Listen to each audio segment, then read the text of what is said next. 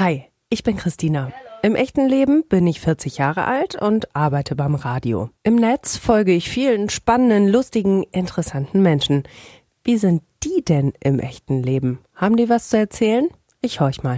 Folge 9. Nadine. Alter? 42. Ich lebe in Herford. Bei Twitter bin ich Nadine T. Auf einer Skala von 1 bis 10. 10 ist das Beste. Geht's mir gerade? 7 bis 8. Für eine 10 bräuchte ich weniger Nervosität. Das habe ich in letzter Zeit richtig gut hinbekommen. Ich glaube, so mein, mein Alltag auf die Kette zu kriegen und die tausend Sachen, die man irgendwie ähm, schaffen muss, auf die Kette zu kriegen. Meine Heimat ist Herford die größte Herausforderung in meinem Leben ist, alles auf die Kette zu kriegen.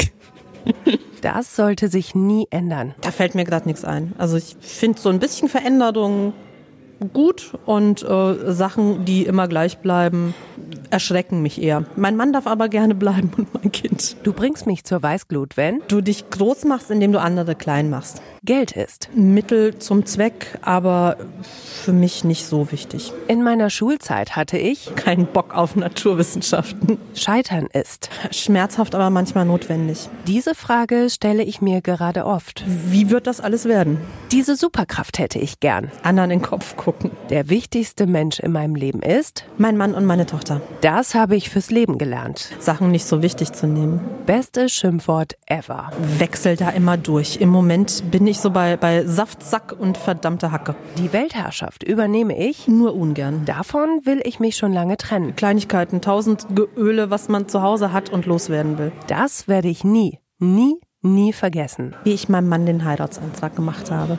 Nadine, herzlich willkommen zu deiner ganz eigenen Folge. Schön, dass du hier bist. Danke für die Einladung. Nadine, wir, ähm, für mich ist es heute ein Heimspiel. Wir sind in der Stadt, in der ich geboren wurde. Wir sind in Herford, sind in einem Restaurant und du bist aber nicht hier geboren. Äh, so viel weiß ich von dir. Genau, ich komme eigentlich aus dem schönen Frankenland, bin mittlerweile aber auch schon seit über 20 Jahren hier und kam als Importbraut hierhin.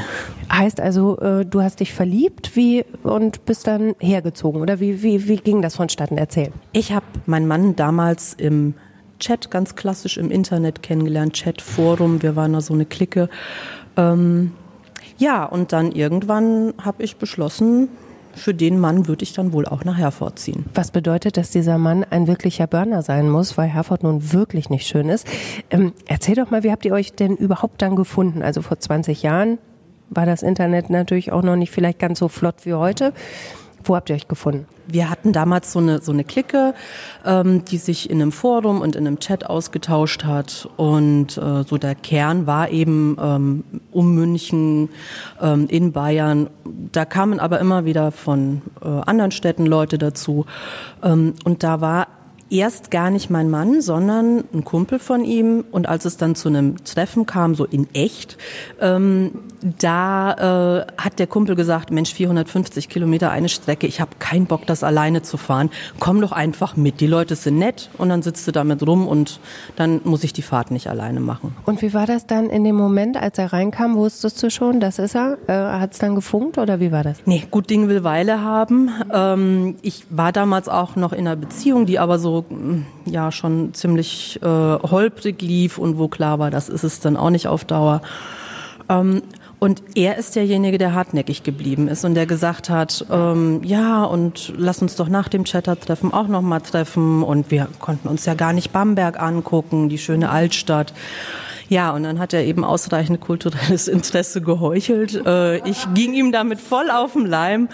Ähm, ja, und so nach ein paar Treffen war es dann klar, ähm, den nehme ich. Er hat sich natürlich dann all die Zeit die Mühe gemacht und ist immer die 450 Kilometer runtergegurkt, um dich zu sehen, um, um die schöne Altstadt von Bamberg zu sehen. Ähm, aber für dich brauchte es dann noch eine Zeit. Ganz genau. Also ich war überhaupt nicht auf der Suche und äh, ja, hoppla die Hopp Hals über Kopf war es definitiv nicht. Also ich könnte mir vorstellen, ähm, wenn ich jetzt an deiner Stelle gewesen wäre, ich hätte versucht, ihn zu überreden, nach Bamberg zu ziehen, weil das finde ich jetzt schon vom Klang irgendwie schöner. Ich kenne nun Herford auch. Ähm, also ich war sowieso eigentlich auf dem Sprung. Es war klar, Bamberg ist erzkatholisch. Ich habe Sozialarbeit studiert. Ähm, das heißt, ich bin entweder bei einem kirchlichen Träger, bin aber selber damals noch evangelisch gewesen, mittlerweile ausgetreten. Und es war klar, äh, da irgendwie zu konkurrieren, wo eigentlich nur noch so ein Viertel oder ein Drittel der, Stelle, der Stellen nicht konfessionell ist, das tue ich mir nicht an und eigentlich ist es sowieso Zeit, mal irgendwas anderes zu sehen. Und dann hat sich das so angeboten. Und dann bist du in der ostwestfälischen Provinz gelandet. Wie waren deine ersten Eindrücke? Ja. Gut, Bamberg Weltkulturerbe, da kommt eigentlich fast keine Stadt gegen an. Das ist einfach so. Ähm, aber wie das eben so ist, wenn man so frisch verliebt ist, ist es vielleicht auch nicht unbedingt so wichtig, wie die Stadt so aussieht. Man hat da irgendwie andere Hauptaugenmerke. Das sicherlich, aber ähm, es sind ja auch Menschen, mit denen du jeden Tag in Kontakt kommst. Und die Ostwestfalen, sagt man immer, seien ganz besonders stur und freundlich. Ähm, was weiß ich, wie hast du sie empfunden? Ich finde das ganz witzig, dass die Ostwestfalen sich das immer als Alleinstellungsmerkmal so an die Brust heften wollen. Ähm, der Franke selber ist auch maulfaul und stur. Also ich habe mich eigentlich ganz wohl gefühlt. Ich glaube, ich käme mir im Rheinland eher wie ein Fremdkörper vor, wo alles so, ach und komm her und überhaupt und alles ist gut. Das wäre nicht so meins. Also du bist schon bodenständiger Typ, höre ich jetzt schon in den ersten Minuten raus? Ja, definitiv bodenständig, pragmatisch irgendwie. Apropos pragmatisch, du hast im Fragebogen gesagt, das werde ich nie, nie, nie vergessen, wie ich meinem Mann einen Heiratsantrag gemacht habe. Wie kam es dazu? Ja, ähm, ja, wer immer das Maul aufreißt und dann nach 15 Jahren Partnerschaft sagt oder immer gesagt hat, wir teilen Tischbett und Schulden, was soll sich denn bitte durch einen Trauschein noch ändern? Der muss dann einfach auch mal, wenn er seine eigene Meinung ändert, über den Schatten springen und den Antrag machen. Da habe ich mir so ein bisschen selber ein Ei gelegt und musste das dann ausbaden. Und wie hast du deinen Antrag gestaltet dann? Ähm, Silvester mitten auf dem Feld, wir allein mit unserer damaligen Hündin. Und ja, da habe ich ihn dann gefragt. Sehr pragmatisch und bodenständig oder schon mit Shishi? Ähm, das einzige Shishi, was wir hatten, äh, das waren die Ringe. Ich hatte, das ist mehr so ein, so ein Gimmick aus dem Rollenspielerbereich, das ist auch was, was uns beide verbindet. Ähm, da gibt's Ringe, mit denen man würfeln kann. Das ist eine Scheibe, die auf einer anderen Scheibe läuft. Da sind Ziffern drauf und wenn man die dreht, dann hat man quasi gewürfelt. Und die habe ich besorgt aus England importiert, nee, aus Amerika importiert und dann noch irgendwie in Bielefeld vom Hauptzollamt abgeholt. Völlig schräg eigentlich. Ähm, ja, und das war der Ring. Und nachdem du dich 15 Jahre dann ja standhaft geweigert hast, ähm, wie war seine Reaktion? Hat er die Hoffnung schon aufgegeben oder war er dann doch, oh, doch, erfreut? Ganz pragmatisch, wie auch so ein Ostwestfale ist, habe ich natürlich hier keinen äh, Jubelausbruch erlebt, sondern er hat gesagt, ja, das lass uns mal machen. Das ist sehr ostwestfälisch. Das ist eine Antwort, die ich mir vorstellen kann. Hat sich was für dich verändert nach 15 Jahren Beziehung und jetzt seid ihr dann oder habt dann geheiratet? Hat sich was an der Beziehung geändert durch diesen Ring, durch das Versprechen? Mm, an der Beziehung nicht. Also meine Entscheidung dafür war einfach, ähm, es gab in meinem Bekanntenkreis, äh, in meiner Familie äh, Krebsfälle, die einfach dann trotzdem alle gut ausgegangen sind. Aber das ist sowas, was einfach die Relation nochmal ändert. Wo man vorher sagt, komm, ja, wir wohnen zusammen, das funktioniert ganz gut und äh, lass uns doch das laufen lassen, solange wie es irgendwie gut geht. Das hatte sich dann einfach verändert, dass ich dachte, komm, irgendwie ist, ist jetzt mal Zeit für ein Statement und zu sagen, yo, wir beide, wir machen das. Ich frage nach, weil ich äh, totale Angst habe vorm Heiraten. Ich bin mit meinem Mann seit zwölf Jahren zusammen und ich sage auch Mann, weil ich mit 40 nicht sagen will, das ist mein Freund. Aber ich, äh, also dieses Heiraten, ich weiß nicht, ich traue mich das nicht das kommt da gar nicht mehr raus so. Nee, weiß ich nicht. Nee, das, äh, ihm geht's aber auch so. Er will, will das auch nicht, aber du fühlst dich gut. Ihr habt ja auch eine Tochter, ne? Genau. Wir haben eine Tochter, die wird jetzt diesen Monat drei. Die hat sehr lange auf sich warten lassen. Also das war auch was, was uns äh, auch ziemlich belastet hat. Ähm, dieses, hm, wird es denn werden? Wird es überhaupt noch irgendwann werden? Und wenn nein, wie, wie richten wir uns unser Leben ein? Wo ist der Punkt, wo wir sagen können, wir haben trotzdem ein gutes Leben und ein Leben, was wir uns gewünscht haben, auch wenn dieser Herzenswunsch eben nicht in Erfüllung gegangen ist.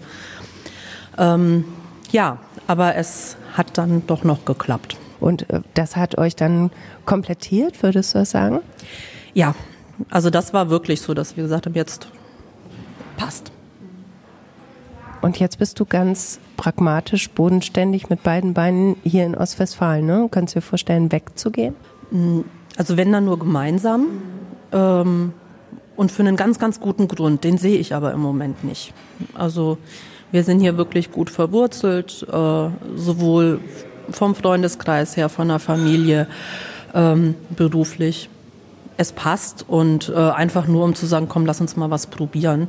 Ich glaube, so flexibel und, und so abenteuerlustig ist man dann irgendwann auch nicht mehr, zumal es einfach mit, mit Familie immer mehr Aufwand ist. Du hast ja im Fragebogen auch gesagt, was du in, in letzter Zeit richtig äh, gut hinbekommen hast, ist äh, den Alltag zu organisieren. Und das scheint äh, bei dir ja auch irgendwie alles ein bisschen ja, energieraubender zu sein, oder wie stelle ich mir das vor? Ja, ich, ich plan gern, ich habe gern alles im Griff, ich habe gern alles strukturiert. Und dann kommt so eine fast Zweijährige und braucht eben einfach mal länger für irgendeinen Weg oder ähm, es geht halt gerade nicht, weil ja, weil halt manche Sachen mit knapp drei nicht gehen, weil man einfach mal keinen Bock hat. Ähm, ja, und ich habe das gelernt, dass ich einfach Luft lassen muss, dass ich mir so kleine Wellenbrecher schaffen muss, äh, wo ich sagen kann, so jetzt kann so eine ähm, so eine Welle auch einfach mal abebben und ich muss nicht sofort wieder ins nächste und ins nächste. Ähm, ich nehme mir weniger vor, ich strukturiere doch trotzdem noch mal mehr. Ähm, aber ich bin, glaube ich, auch lockerer geworden, wenn irgendwas nicht klappt. Mein Mann wäre da wahrscheinlich anderer Meinung. Glaubst du, es wäre was anderes gewesen, wenn du früher Kinder bekommen hättest? Also du warst 39, als dein Kind geboren wurde. Wenn du mit 29 ein Kind bekommen hättest, wäre das irgendwie einfacher gewesen, weil du dort noch nicht so eingegruft gewesen wärst in deinen Strukturen und das frage ich mich oft und äh, wenn ich aber auf Twitter so bei den anderen äh, Mama-Bloggern und Mama-Twitter dann lese, Twitterer, Twittererinnen, genau, also bei den anderen Müttern auf Twitter, das ist vielleicht einfacher, ähm, wenn ich das bei denen lese, die ja teilweise auch deutlich jünger sind als ich.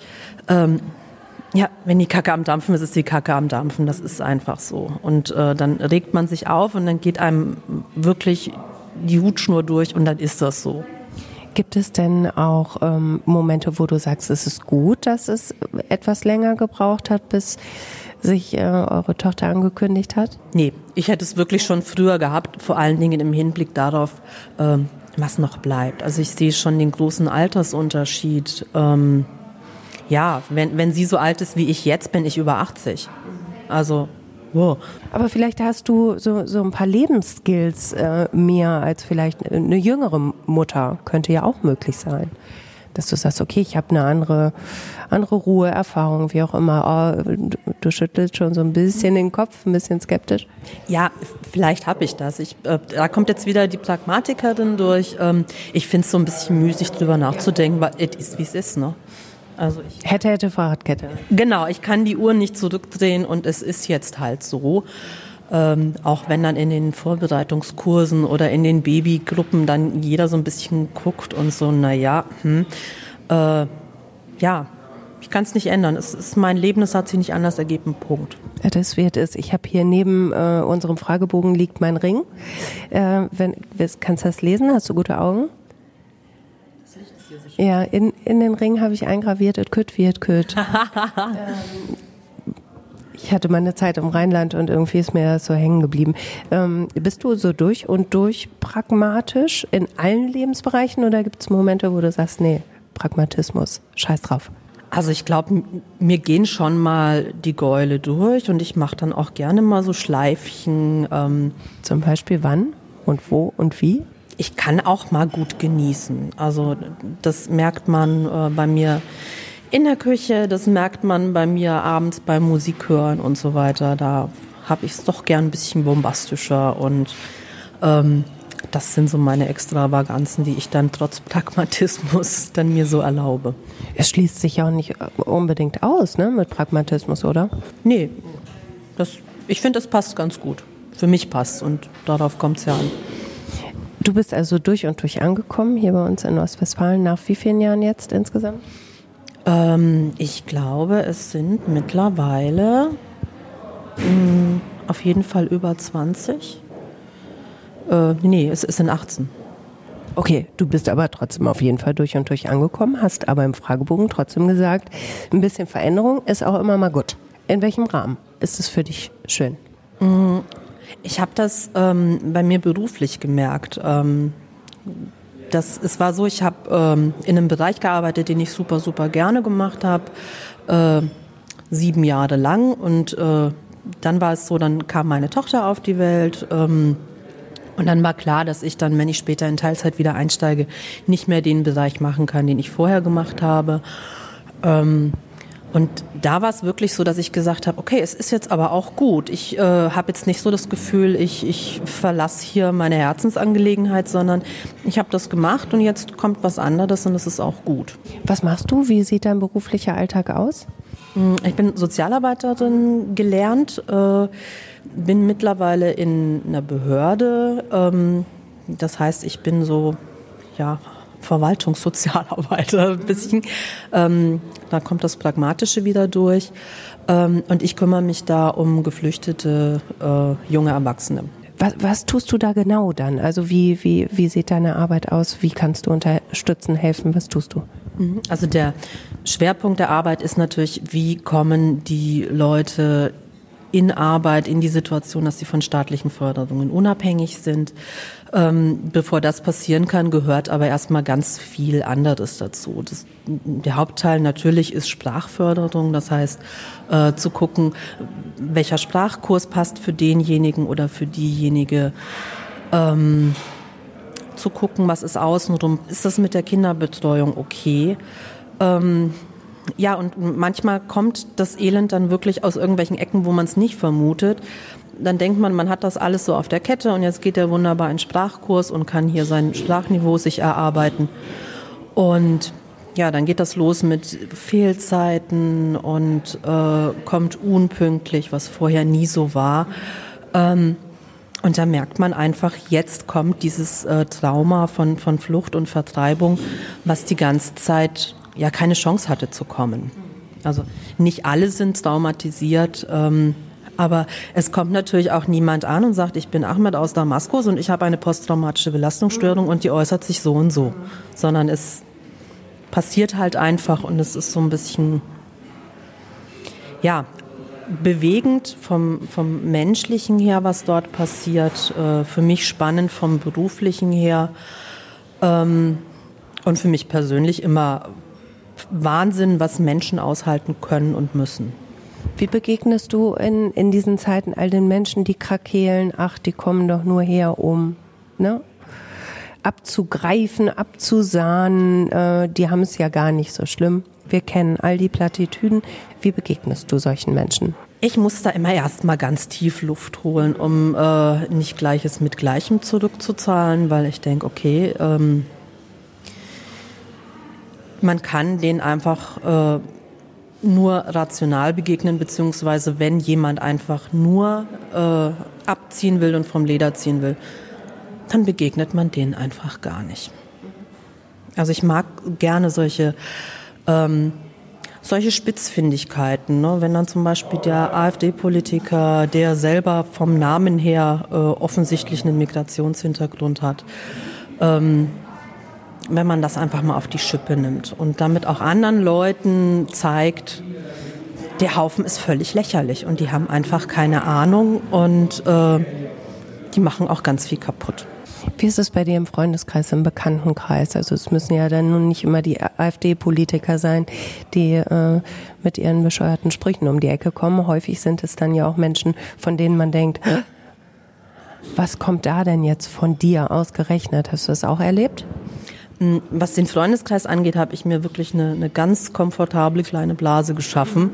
Ähm, da sagt keiner was und ich glaube, selbst wenn es jemand denken würde, die würden es mir gegenüber auch nicht sagen, weil einfach klar ist, wie ich da ticke. Ähm, in der Verwandtschaft, also gerade so bei den älteren Semestern, da kommt dann schon mal das eine oder andere. Ähm, und da argumentiere ich. Denn an der Verwandtschaft kann ich nicht vorbei und irgendwie müssen wir uns wieder vor den Kopf gucken können. Und da versuche ich schon irgendwie argumentativ das Ganze aufzulösen und zu zeigen, Leute, ähm, ich arbeite mit denen. Und wenn mir jemand, der äh, in einem 10.000 Einwohner Dorf quasi lebt, mir was von Überfremdung erzählt, dann denke ich mir, ja, niedlich. Wie gehst du für dich mit ähm, all dem Elend um, das du dann siehst oder auch mit, mit all den Emotionen, die dein Job mit sich bringen? Nimmst du die mit nach Hause? Lässt du dir vor der Haustür runterplumpsen? Gelingt dir das? Was tust du damit? Ich kann es äh, normalerweise ganz gut ausblenden für mich zu Hause. Ähm, ich meine, auch ohne den Job weiß ich, wenn ich Nachrichten gucke, es gibt dieses Elend und es ist ungerecht und man, man möchte schreien und toben, wenn man das sieht. Ähm, aber es ändert nichts. Ähm, und wenn ich dann doch mal zu Hause merke, jetzt hast du hier aber wirklich noch äh, den Kreisel im Kopf und der hört nicht auf, sich zu drehen, ähm, dann muss der Hund ran und dann muss ich eine Stunde mit dem Hund gehen. Das ist dann einfach so. Bewegung, Luft, ähm, Tier, Stille? Genau. Also mein, mein, mein Yoga ist Wald. sehr sympathisches Yoga, finde ich sehr gut. Ähm, ja, das musste natürlich, hast du ja auch im Fragebogen gesagt, du musst alles auf die Kette kriegen. Du hast einen Job, der ist sicherlich anstrengend. Du hast ein kleines Kind, du hast Freunde, du hast Interessen. Ähm, das alles irgendwie auf die Kette zu kriegen, ist schon auch ein Brett, ne? Ja, an, andere Leute schaffen noch viel mehr. Ich habe nur ein Kind, ich habe nur einen Teilzeitjob. Ähm, es geht, aber wenn man sich natürlich nebenbei äh, noch irgendwie einbildet, man müsste jetzt hier Kuchen backen oder sonst irgendwelche Geschichten vollziehen, ähm, dann muss man schon ein bisschen jonglieren. Aber das tust du ja. Du backst ja extrem viel Kuchen bei Twitter, sehe ich, ne? Also nicht bei Twitter, sondern du postest ja schöne Kuchen bei Twitter, habe ich gesehen. Ja, also das ist mein, mein zweites Yoga-Standbein. Ähm, wenn du es nicht aus dem Kopf kriegst, dann geh mal backen. Das hilft auch. Was ist das Geile am Backen? Also nichts kann ich weniger nachvollziehen als, als Backen, sorry, aber äh, weiß ich nicht, also Kochen, Backen. Mm. Ähm, ich habe ein tolles Ergebnis. Äh, in dem Moment, wo ich backe, bin ich auch in dem Thema drin. Da kann ich auch nicht viel nebenher machen, ansonsten geht das meistens schief. Mhm. Ähm, wobei ich mittlerweile mit meiner Tochter backe. Also das sind dann schon ziemlich wilde Aktionen, aber meistens passt das Ergebnis dann auch ähm, ja, man hat hinterher so das Gefühl, geil, fertig, schmeckt und ich habe es gemacht. Uga, uga. Also ich habe Feuer gemacht. Ähm, aber du musst ja auch total detailliert da dran gehen. Ne? Also wenn da steht 200 Gramm Mehl, dann sind es 200 Gramm Mehl und nicht 220, oder? Also das finde ich mal so abschreckend. Ja, also man, man weiß dann mit der Zeit auch, welches Rezept so ein bisschen Freestyle verträgt und welches gnadenlos abranzt dann. Das kriegt man dann schon mit. Nee, Backen. Backen ist so. Aber ich kann auch nicht kochen. Also ich bin sowieso eine totale Niete in der Küche. Egal. Was dafür ähm, meins ist, definitiv sind ostwestfälische Wörter. Du hast im, ähm, im Fragebogen gesagt, du würdest dich gerne von dem einen oder anderen vielleicht Trödel trennen damit du es ein bisschen übersichtlicher hast und das Geöle wegkommt. Geöle ist für mich, ich weiß nicht, ob es ostwestfälisch ist, ist es eigentlich durch und durch, oder? Also übernimmst du ganz schnell solche, nee, schnell nicht, aber du übernimmst dann die Wörter. Also Geöle ist definitiv ostwestfälisch, weil ich weiß noch, wie ich mich drüber gewundert habe und mittlerweile verwende ich das einfach so. Ähm, also ich weiß auch, wie irritiert meine Eltern waren, als ich mit unserer Tochter bei ihnen war und sie sagte abends, ich brauche den Pölter. ist für mich auch natürlich ein Wort, mit dem ich aufgewachsen bin. Pölter ist Schlafanzug, ganz klar. Ähm, und was, was hättest du vermutet, was es sein könnte, als du es das erste Mal gehört hast? Weiß ich nicht mehr. Weiß ich nicht mehr. Aber ich habe mittlerweile wirklich einen diebischen Spaß dran, meiner Tochter solche Wörter beizubringen, weil ich denke, die gehen sonst verloren. Das ist total schade. Ist deine Tochter vielleicht ein kleiner Dölmer? Ja, die dölmert viel. Die dölmert viel. Wollen wir auflösen, was ein Dölmer ist? Ja, ein Dölmer ist jemand, der, der Quatsch, der Blödsinn macht. Hat mein Opi Kurt immer zu mir gesagt, Tini, du bist ein Dölmer. Jetzt nimm dir einen Pölter und ab ins Bett. Weißt du, was Pillepoppen sind? Kaulquappen. Mann, du bist ja ein richtig, richtiger Champ im Ostwestfälischen. Betreibst du das richtig mit Ehrgeiz jetzt so ein bisschen? Nee, ich habe einen guten Lehrmeister. Also auch mein Mann hat einfach Spaß dran, mir solche Sachen beizubringen oder zu sagen, hä, hä, rat doch mal, was Punkt, Punkt, Punkt ist. Und deswegen weiß ich auch, was ein Kopsterbolder ist. Ist das auch ostwestfälisch tatsächlich, Kopsterbolder? Ich habe es nur hier gehört. Also ist, ist für mich jetzt auch ganz normal, ist ein, äh, wie nennt man es der Nummer? Ein Purzelbaum, genau. Kopserbolter halt. Klar, natürlich. Du bringst mich zur Weißglut, wenn. Da hast du was gesagt. Ähm, wenn du dich selber groß machen willst, weil du andere klein machst. Das äh, ist jetzt nicht nur auf, äh, was du vorhin schon gesagt hast, äh, die Leute, die an den Flüchtlingen rummeckern, der Fall, sondern das gibt's so oft. Also diese, diese Lästereien. Ich nehme mich davon nicht aus. Ich lästere auch gerne ähm, und auch viel, aber ähm, es gibt einfach Punkte, wo es wirklich äh, an die Schmerzgrenze geht und äh, wo ich mir denke, du machst hier nur jemanden klein, damit du dastehen kannst, äh, gut dastehen kannst. Ähm, das geht von, vom Geläster über irgendwelche Äußerlichkeiten los oder wie jemand was macht. Und da denke ich mir, ey Leute, also auch bei Twitter finde ich das äh, teilweise ganz extrem. Und ähm, ja, da bin ich wieder ganz pragmatisch, weil ich denke, ey Leute, uns geht's doch besser, wenn wir uns allen gegenseitig helfen. Wir hocken doch irgendwo hier alle in der gleichen Scheiße. Bei Twitter ist es tatsächlich sehr extrem. Ähm, da denke ich aber immer, okay, da kann ich ausweichen. Wenn ich nicht möchte, dann kann ich nicht. Im echten Leben kann ich vielleicht in der einen oder anderen Situation nicht ausweichen. Wo begegnen dir solche Momente, wo du sagst, okay, da greift mich jemand an, um sich besser zu fühlen? In welchen Situationen ist das? Ich glaube, ich fühle mich selber gar nicht so oft angegriffen. Aber es, es macht mich wahnsinnig, wenn ich sehe, auf jemand anders wird rumgehackt. Also du beziehst das gar nicht auf dich, sondern eher tatsächlich ähm, auf die Tatsache, dass sich da jemand erhebt, weil er andere disst. Ja. So, okay, generell und nicht bei dir. Bist du selbstbewusst? Hm, ich glaube nicht, dass ich selbstbewusst bin. Ich äh, sehe schon so meine Ecken und Kanten, aber ich glaube, ich kann manche Sachen einfach gut ausblenden und egal finden. Und in dem Moment, wo ich zu jemanden oder über jemanden denke, äh, der mich kritisiert, was eigentlich ist es doch eh egal. Ich frage deshalb, weil du sitzt mir gegenüber und du, du wirkst ganz klar und ganz aufgeräumt und ähm, in dir. Was ich toll finde. Wer ist dem so? Also ist oder gucke ich wieder falsch und muss wieder meine Brille aufsetzen? Keine Ahnung ich bin schon aufgeregt jetzt auch und ich glaube, in meinem Kopf ist es alles ganz, ganz wirr. Es freut mich, wenn das nicht so äh, völlig äh, ungefiltert und durcheinander rauskommt. Ähm, aber an, wie war die Frage? Also für mich wirkt es so, als, als hättest du schon irgendwie so klar für dich ähm, ja so eine Lebensstrategie. Also du, du wirkst so klar. Das ist pragmatisch, ne? Also so bin ich und das irgendwie straight. Ist dem so? Ich glaube, ich habe mittlerweile, das kann man ja auch mit, mit über 40 dann auch mal von sich äh, denken, ich habe mittlerweile einfach gelernt auszusortieren, äh, zu entscheiden, was ist wichtig, was ist unwichtig und ich muss nicht mehr über jedes Stöckchen springen. Manche Sachen, wie ich vorhin gesagt habe, können mir einfach auch mal egal sein. Ich habe da nichts zu verlieren. Ich muss niemandem was beweisen. Ähm, und das richtige Leben findet sowieso nicht bei Twitter statt, sondern bei mir zu Hause. Und von daher egal. Drüber geärgert und weiter geht's. Und im echten Leben ähm, kannst du das auch sagen, das ist mir egal. Was sind das für, für konkrete Momente, wo du sagst, ja, das und das passiert jetzt, aber scheiß drauf. Wo, wo kannst du drüber hinwegsehen?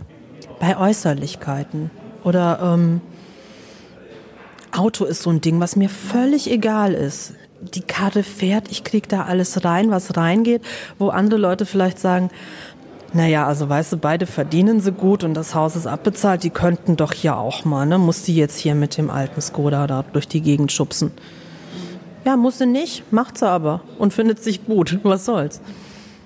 Genau das meine ich. Also du, du hast auf mich einen Eindruck, weil du machst auf mich den Eindruck, so wie du mir gegenüber sitzt, dass du dir sehr klar bist, wer du bist, was du kannst, was du vielleicht auch nicht kannst. Also nur jetzt meine ersten Impressionen von dir.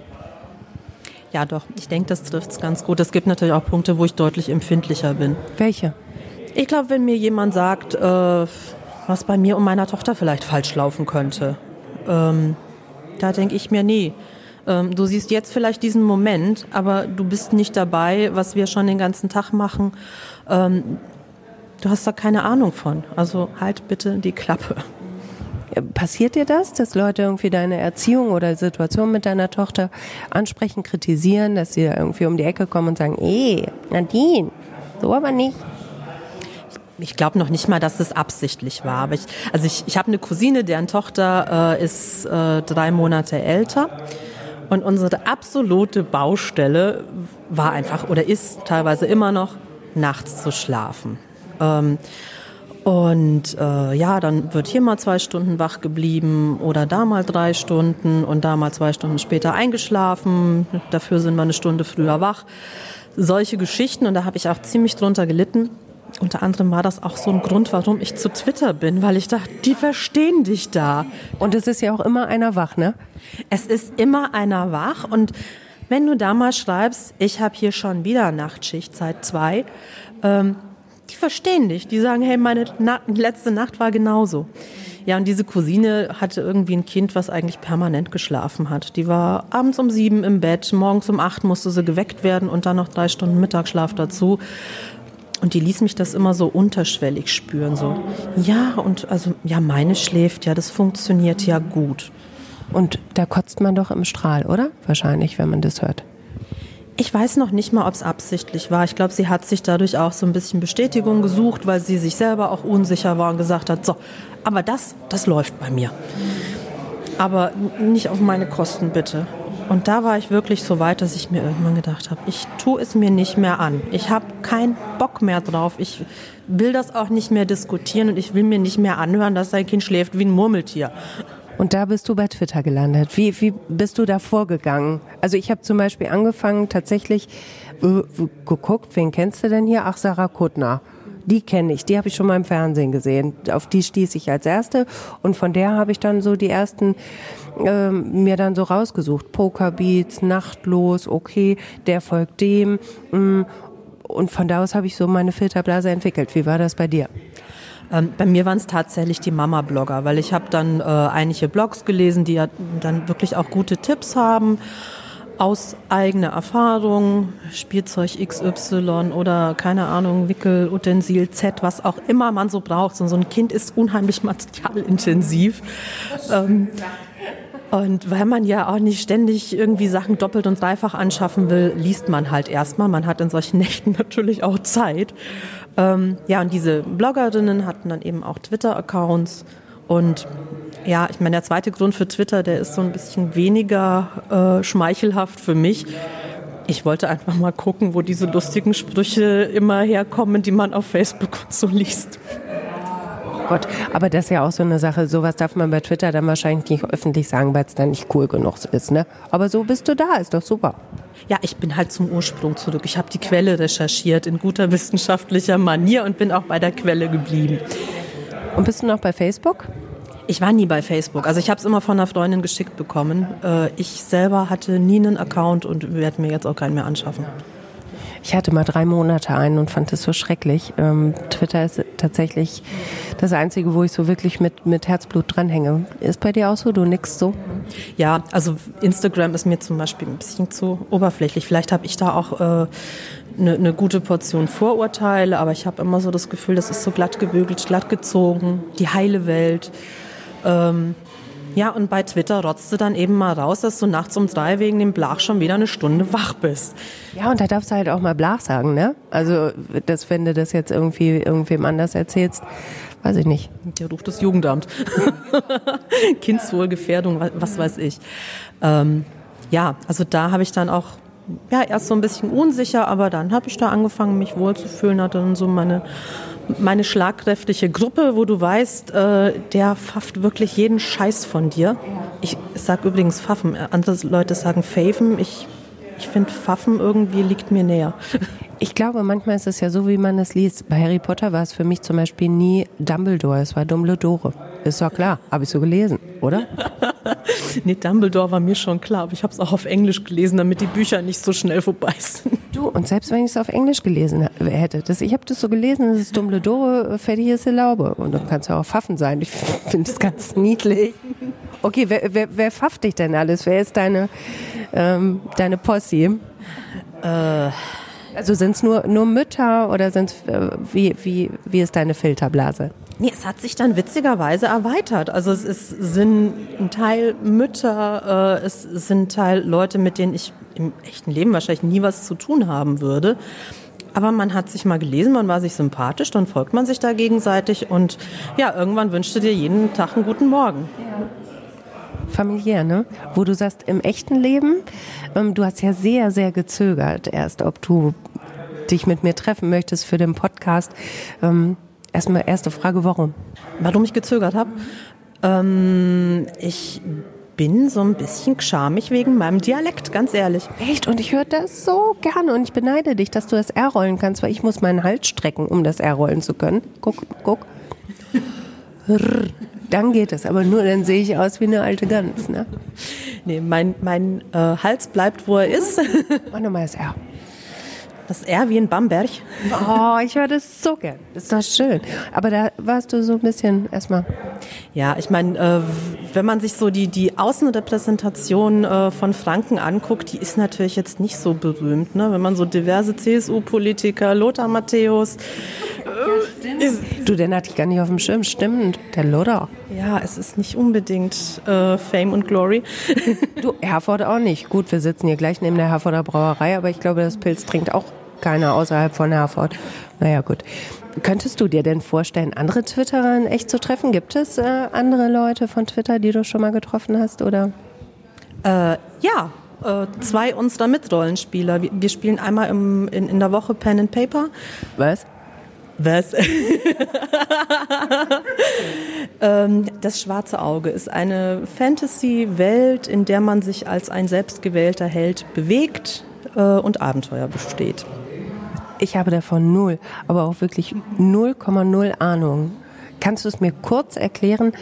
Äh, was hat es damit auf sich? Ähm, ich versuche das mal. Also du bist irgendein Held, den du dir ausgedacht hast. Du willst vielleicht besonders mutig sein ähm, und besonders kräftig. Ähm, dafür bist du vielleicht nicht besonders klug. Ja, denn, denn du hast nur eine gewisse Anzahl an Fähigkeiten, die du verteilen darfst. Also du kannst nicht äh, klugreich und sexy sein, das funktioniert nicht, okay. sondern irgendwo hast du dann immer Abstriche zu machen. Und jetzt sagst du, du bist jemand, der besonders äh, kräftig ist und äh, dafür eben nicht so klug. Das heißt, du stehst vor einer Tür, du hast äh, Geräusche dahinter und anstatt die Tür zu öffnen, wie das ein normaler Mensch machen würde, trittst du die erstmal ein. So. Und das ist die Situation, vor die stellt dich die Geschichte ähm, und so kommst du durch ein ganzes Abenteuer. Und das spielt ihr zusammen? Ehrlich gesagt schnalle ich es nicht so richtig. Ähm. Wir sitzen alle an einem Tisch. Der eine ist der Meister, der weiß, wie die Geschichte läuft und der führt uns durch dieses Abenteuer. Da hast du jedes Mal eine andere Figur? Also mal einmal kannst du äh, klug und, und kräftig sein und, oder bleibt es bei deiner Figur? Man behält die Figur dann schon, also zumindest für, für, für, eine, für eine ganze Weile. Dann interessiert es mich doch, wer ist denn deine Figur? Was ist das? Wer ist das? Äh, meine Figur ist Dana Fuchsfell. Dana Fuchsfell ist eine extrem unscheinbare Frau. Ähm, wenn du sie gesehen hast und müsstest sie beschreiben, würde dir gar nichts zu einfallen. Wahrscheinlich würdest du noch nicht mal gemerkt haben, dass sie hier ist. Ähm, das hat den Vorteil, dass sie eben solche heimlichen Tugenden äh, eher beherrscht. Das heißt, sie ist diejenige, die sich irgendwo anschleicht, die irgendwas ausspioniert, ähm, die sich heimlich durch irgendwelche Gassen drückt und die solche Sachen macht. Und die hast du dir ausbaldowert? Genau, die habe ich mir so, so ausgedacht äh, mit, den, mit all den Fähigkeiten, die ich gerne wollte, weil ich gesagt habe, das ist ein Charakter, den ich gerne mal so spielen mag. Ich hatte aber auch schon äh, Kämpferinnen gespielt. Ähm, völlig verschieden. Ja. Und warum hast du dich dafür entschieden, für, für genau diese ähm, Charakterzüge? Mm, es hat mich einfach mal interessiert, so diese ähm, Arbeit im Dunkeln zu machen. Ich hatte immer so extrem äh, gute, nette Charaktere gespielt und die ist so ein, so ein kleines bisschen evil auch. Ähm. Wie spielst du das denn? Also sitzt ihr da am Tisch und dann, äh, du musst es mir wirklich für doof erklären. Ich habe mich damit noch nie auseinandergesetzt. Ja, wir sitzen am Tisch, jeder hat so sein äh, Heldendokument vor sich, weil man natürlich sich auch nicht alle Sachen merken kann, was der Held so kann und mitbringt. Und dann sagt der Meister, äh, ja, euer Lager wird überfallen. Man weiß natürlich dann auch nicht die Gesamtsituation, sondern erstmal bekommt der eine vielleicht einen, einen Pfeil ab, die anderen werden gewarnt und müssen dann auch irgendwie reagieren. Und jeder erzählt so seine Schritte, die er macht. Der Kämpfer legt vielleicht erstmal seine Rüstung an, ähm, der Magier macht einen Schutzzauber, äh, Ja, und so kämpft man sich durchs Abenteuer. Das finde ich total abgefahren, weil ich es mir überhaupt nicht vorstellen kann, wie das ist, ähm, was den Reiz ausmacht. Aber es ist für dich, ähm, glaube ich, wenn du davon erzählst, sehe ich irgendwie was Wichtiges, ne? sich da nochmal so, so zu verwandeln. Es ist auch eine Art, irgendwie Freizeit zu haben mit Kind und Mann zusammen. Ne? Also das Ach, das Kind spielt auch? Nein, das Kind ist zu der Zeit im Bett. Ähm, nur wenn das Kind im Bett ist, können wir nicht irgendwie los auf Tralafitti. Mhm ähm, und das heißt, die Leute kommen zu uns, wir spielen dann an dem Abend bei uns. Ähm, ja, und da gehören eben auch zwei Rollenspieler mit dazu, die wir über Twitter kennengelernt haben. Ach Quatsch, genau, so waren wir überhaupt dazu gekommen. Also diese Twitterer ähm, hast du dann zu dir nach Hause eingeladen oder wie, wie ist dieser Kontakt entstanden? Über den einen Mitrollenspieler, der gesagt hat, Mensch, da ist jemand, die sind äh, neu hier hingekommen und die suchen noch Kontakt und suchen eine, eine, Spielergruppe, die können wir doch mal einladen. Wir hatten da auch so ein bisschen personellen Schwund in der Gruppe. Ja, und jetzt sind die seit, ach, ich weiß gar nicht wie lange, seit einem halben Jahr mit dabei. Und die pfaffen alles. um den Bogen zu schließen. Nicht alles. Nicht alles, äh, aber vieles. Entstehen da Freundschaften in diesem Internet? Also bei dir ja auch nur eine Ehe, ne? Aber Freundschaften auch. Die auch, ja. Also es sind letzten Endes sind es die Leute und das, das Internet ist eine Möglichkeit, um, um zusammenzukommen. Es ist ja nicht so, dass man sagt, das Internet kreiert äh, irgendwie die Menschen, sondern es ist einfach nur ein Weg, um zu den Menschen zu kommen, die man sonst vielleicht nicht kennengelernt hätte. Aber man muss mutig genug sein, aus dieser virtuellen Realität auszutreten und zu sagen, okay, ich treffe euch im echten Leben. Das hat ja auch eine Erwartungshaltung. Das braucht Mut, finde ich. Ja, also ich weiß das noch aus, aus, aus Chat-Zeiten, wo man auch immer zögerlich war und gesagt hat, so, und jetzt, wenn ich den kennenlerne, äh, wird das denn so sein, wie sich das bis jetzt anlässt und, und, und kann das denn auch in echt funktionieren? Und meistens funktioniert es aber, denn die Leute, mit denen ich da beim Schreiben irgendwie auf einer Wellenlänge bin, mit denen bin ich es in echt auch. Nicht in jedem Fall reicht es für eine Ehe. Das beruhigt mich und dein Mann wahrscheinlich auch. Noch einmal zu deiner Superkraft. Da hast du gesagt, du würdest gerne mal in den Kopf gucken von anderen. Warum? Manchmal steht man vor Menschen und denkt sich, was verdammt nochmal machen die da und warum machen die das so? Und ich würde gerne wissen, was in manchen Leuten vorgeht. Hast du wen Bestimmtes im Kopf? Eine Situation? Ich habe keine konkrete Situation, aber ich merke das ganz oft, dass ich dastehe und denke mir, what the fuck? Und ist es dann so, dass du es nicht verstehen kannst, weil es dir ganz fern ist oder weil du es nicht nachvollziehen kannst, weil du dir gar nicht herleiten kannst, warum eine Person so ist? Schwierig. Also ich bin dann einfach nur irritiert und denke mir, was zum Teufel machst du gerade da und warum? Und was würdest du dann machen in diesem Kopf? In diesem völlig fremden Kopf, ähm, den du eigentlich überhaupt nicht verstehst und dann sitzt du da jetzt drin und bist da umrundet von all diesen Gedanken, die dir ganz fern sind vielleicht. Ich würde erst mal beobachten, bis ich an den Punkt komme, wo ich sage, aha. Was ich dann damit mache, weiß ich nicht. dann irgendwelche Synapsen woanders hinlegen oder durchschneiden, ich weiß nicht. Nee, ich will ja nur gucken. Ich will nur gucken. Ich, ich will gucken und verstehen. Ich will da nichts umändern. Oh Gott, das ist so, so Frankenstein-mäßig. Ja, voll, total. Du. Nichts anfassen. Ähm, die Weltherrschaft würdest du aber ungern übernehmen, obwohl du gut strukturiert bist, du bist pragmatisch, du hast irgendwie alles ganz gut auf der Kette, du versuchst zu verstehen, du hast Empathie. Weltherrschaft? Nö. Ich bin kein Frontschwein, das ist einfach so. Also ich ziehe gern im Hintergrund die Strippen und arbeite zu. Ähm, aber ich bin, wenn es irgendwie geht, stellt mich in die zweite Reihe. Wenn ihr noch eine dritte habt, gebt mir die. Was ist mit der ersten Reihe? Was gruselt dich an der ersten Reihe? Ich weiß es nicht. Also ich, es hat auch so ein bisschen was davon, sich zu präsentieren und vielleicht fühle ich mich da zu klein dafür. Ja.